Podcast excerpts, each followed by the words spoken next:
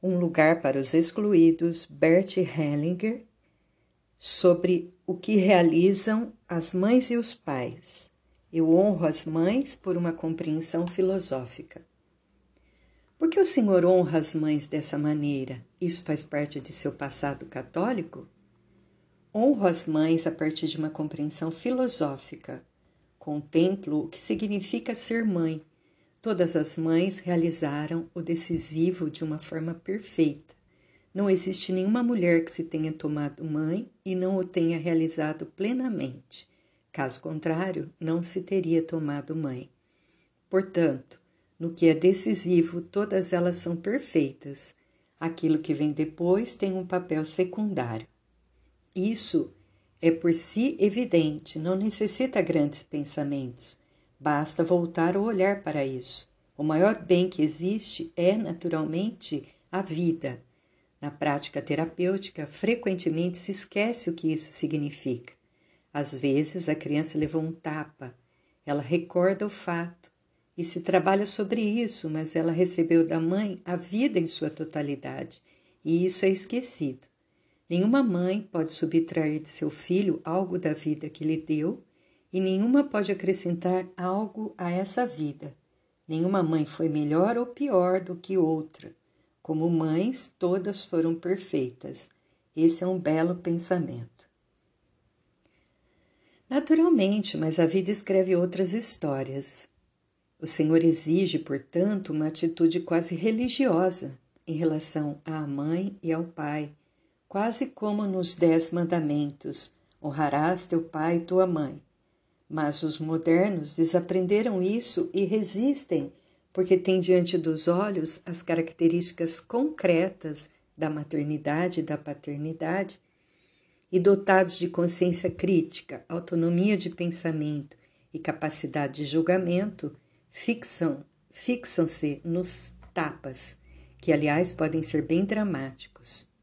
É a verdade. Uma janela da verdade? Eu tornei a abrir essa janela para muita gente. Muita coisa de que se ocupa a psicoterapia parece muito secundária em comparação com essa compreensão fundamental de que a vida, tal como foi integralmente transmitida por nossos pais, é o bem mais elevado. Não existe maior sintonia com a força criadora primitiva do que o ato de gerar. Seguir o próprio instinto qualquer pessoa pode, não é nada de especial. O que nos interessa é a realização individual, não o que todo mundo pode fazer. Como meu filho progride, se ele é instruído, belo, inteligente e vivo, é isso que vale, principalmente como realização individual. Gerar é algo que qualquer pessoa pode, justamente.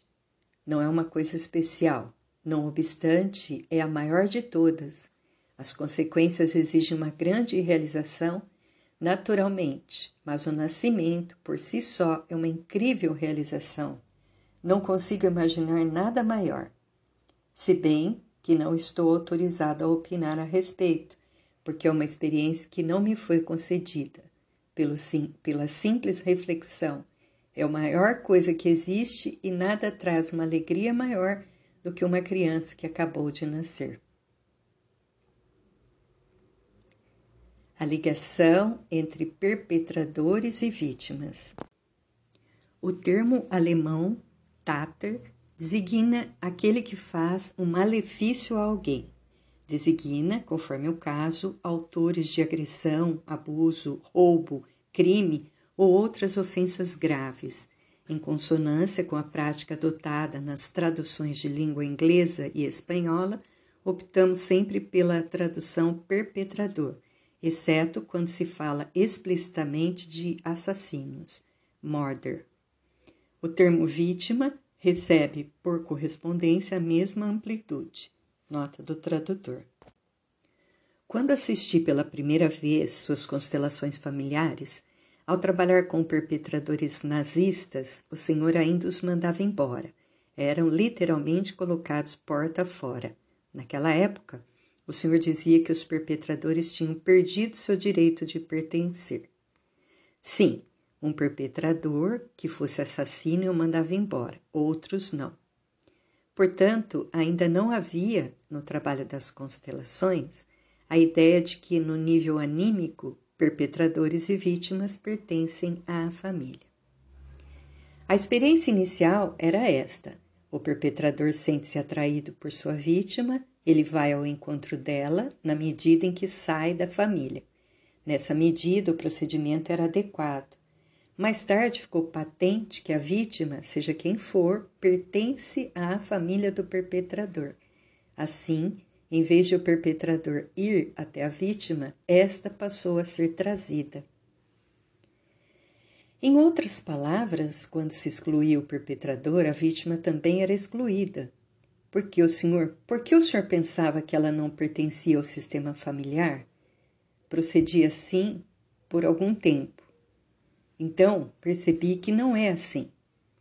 Como reconheceu isso? A primeira vez em que isso ficou claro para mim foi num curso em Berna. Um homem constelou sua família. Ao terminar, disse: Devo acrescentar que sou judeu, mas ninguém de minha família foi assassinado, pois morávamos na Suíça. Entretanto, sua mãe tinha se suicidado e também ele estava em risco de suicidar-se.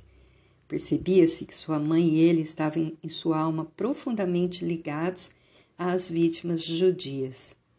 Então coloquei simplesmente sete pessoas como representantes dos judeus assassinados e atrás deles, a uns dois metros de distância, sete representantes de seus assassinos.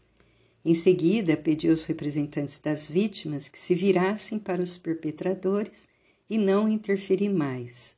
Surgiu então um movimento entre os perpetradores e as vítimas. Os perpetradores foram dominados por, um, por uma imensa dor. Quando as vítimas viram isso, estenderam-lhe as mãos e os abraçaram. Um dos perpetradores disse: Aqui está apenas um, mas existem centenas com quem ainda preciso defrontar-me. De repente, pudemos ver como os perpetradores e as vítimas estavam intimamente unidos, ligados por um profundo amor. Como isso foi possível? Perpetradores e vítimas puderam perceber que todos estavam entregues a um poder superior por trás deles. Um dos perpetradores disse: Senti-me como um dedo numa poderosa mão, na mão de um poder ao qual estou totalmente entregue. Essa foi a primeira experiência nesse sentido. A partir daí, não pude mais colocar-me contra os perpetradores como se eles fossem diferentes, como se fossem monstros e como se não fossem também impelidos por um outro poder por trás deles. Acolho em meu coração todos os excluídos. Justamente neste tema, perpetradores e vítimas, a gritaria contra o seu trabalho é muito grande. As pessoas o criticam, dizendo que o seu coração bate mais pelos perpetradores do que pelas vítimas. É verdade. Fala sério? Sim, falo a sério, pois são eles, no mais das vezes, os excluídos quando devo fazer algo pelo sistema, preciso primeiro acolher em meu coração os mais excluídos. Sempre que uma pessoa fala de um perpetrador em sua família e diz: Ele destruiu tantas coisas, eu imediatamente dou a ele um lugar em meu coração.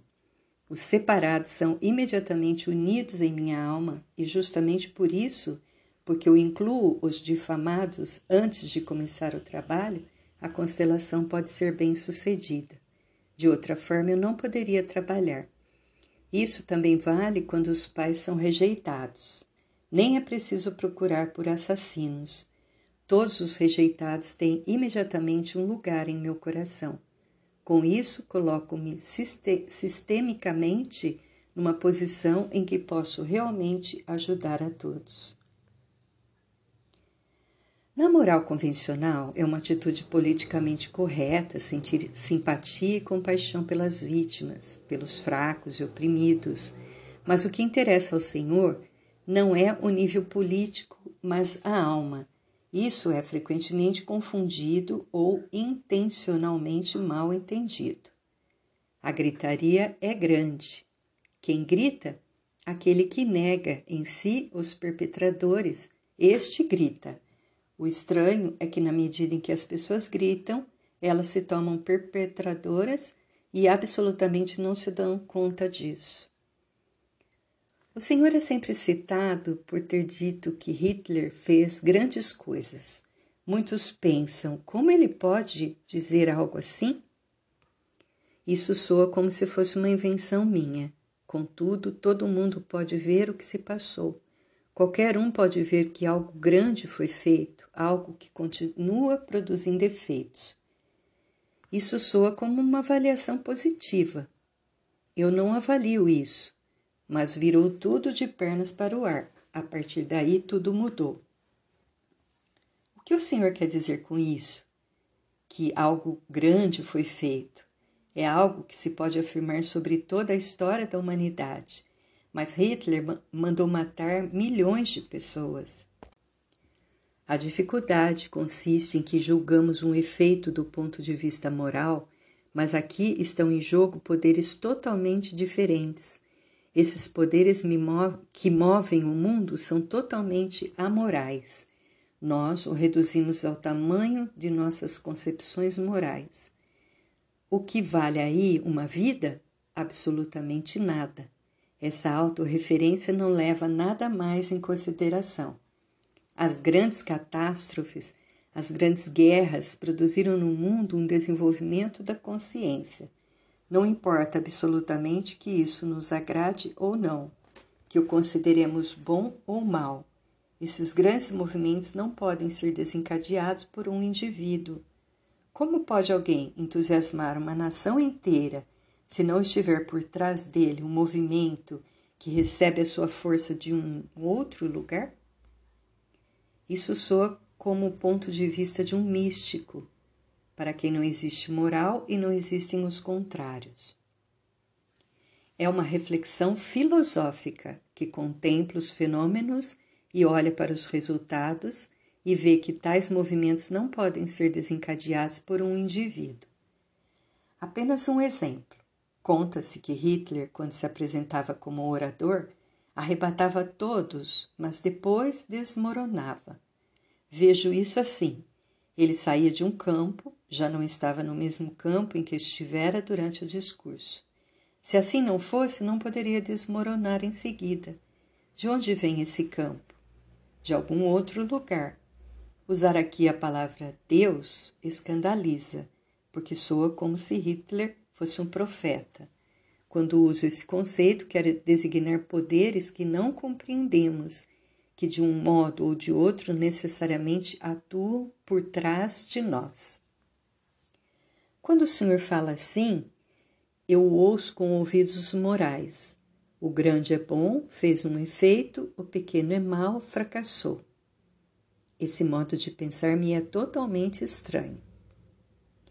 Que em seu nível filosófico desapareçam distinções como bom e mal é uma coisa.